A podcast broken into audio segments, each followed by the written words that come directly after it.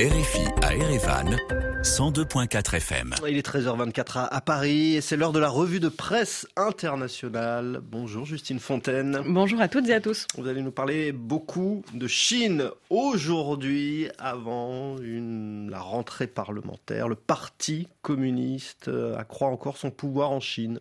Et à travers lui, euh, il renforce aussi le pouvoir du président Xi Jinping. C'est en tout cas euh, l'analyse de la revue américaine Foreign Policy, alors que commence ce dimanche donc cette nouvelle session parlementaire en Chine?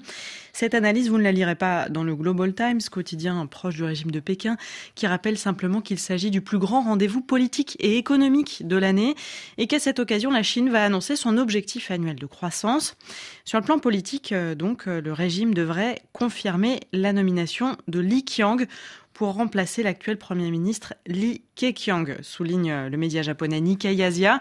Le nouveau bras droit du président chinois prendra ses fonctions dans un contexte tout particulier, rappelle un éditorialiste, en pleine escalade des tensions diplomatiques avec les États-Unis et quelques semaines aussi après la sortie chaotique de la Chine de sa politique zéro Covid, une série de décisions sanitaires qui avaient entamé la crédibilité du gouvernement, rappelle Nikkei Asia.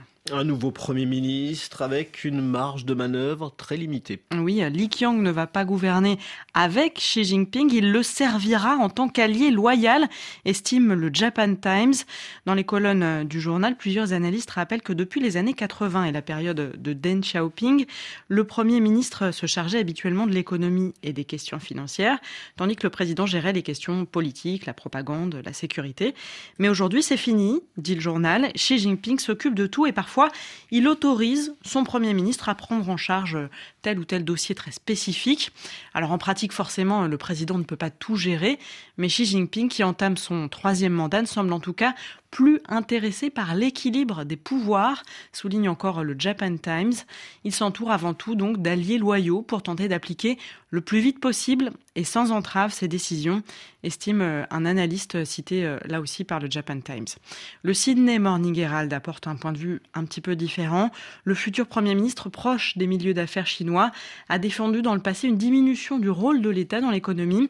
Alors il est peut-être un peu hâtif de le considérer comme un simple laquais du pouvoir veut croire euh, le journal australien. Mais Xi Jinping devrait tout de même renforcer euh, sa mainmise sur le monde des affaires. Oui, on s'attend à un remaniement sans précédent de son équipe économique, avance euh, un consultant cité par la chaîne américaine CNBC. Objectif réguler davantage le secteur financier, notamment pour éviter des fraudes ou des bulles spéculatives, précise Foreign Policy. Mais cela peut passer aussi par de la répression dans le secteur de la technologie financière, estime la revue. Et si la corruption est effectivement importante dans le secteur financier en Chine, cela permet aussi de justifier plus facilement d'éventuelles purges, écrit encore ce média américain. Cette grand-messe politique sera en tout cas aussi scrutée par les acteurs économiques et financiers. On le disait pour savoir quel objectif de croissance se donne la Chine et quelle sera l'ampleur du plan de relance prévu par le pouvoir après euh, sa sortie de la politique zéro Covid. Cet objectif pourrait être placé à environ 5% de croissance pour cette année, avance le média économique chinois Ce qui serait une amélioration significative par rapport aux 3% de croissance atteints l'an dernier, souligne le Guardian depuis Londres. Alors, Justine, il y a une autre question qui est soulevée par, euh, par cette session parlementaire en Chine. Quel sera le sort de Hong Kong, l'un des plus importants centres économiques et financiers du pays? C'est ce que se demande euh, le South China Morning Post dans cette ancienne colonie britannique qui fonctionnait euh, selon le principe un pays, deux systèmes, mais où Pékin a renforcé sa mainmise et la répression ces dernières années. Le quotidien de Hong Kong note donc que deux très proches de Xi Jinping sont pressentis pour veiller sur les affaires de la ville. Preuve supplémentaire euh, de l'importance de Hong Kong aux yeux du régime, puisque les deux hommes auront probablement une ligne directe avec le président pour parler euh, de ses affaires économiques, estime le journal dans un éditorial. Enfin, ce grand rendez-vous dimanche est évidemment scruté par, euh, par les chancelleries du monde entier, d'ailleurs pas seulement pour des raisons économiques. Oui, par exemple, on a évoqué ici même cette semaine les relations de plus en plus tendues entre la Chine et les États-Unis. L'un des nombreux sujets de tension concerne l'île indépendante de Taïwan, que Pékin considère comme son précaré. Taipei et ses alliés occidentaux craignent que la Chine imite euh, en quelque sorte l'invasion de l'Ukraine par la Russie. Et alors que les Taïwanais se demandent donc si Pékin va décider oui ou non de mener une intervention militaire contre eux, une agence de renseignement du pays s'inquiète des velléités euh, de la Chine d'influencer potentiellement l'élection présidentielle prévue dans moins d'un an à Taïwan. C'est ce que rapporte le Straits Times depuis Singapour sur la base d'informations de l'agence de presse Reuters.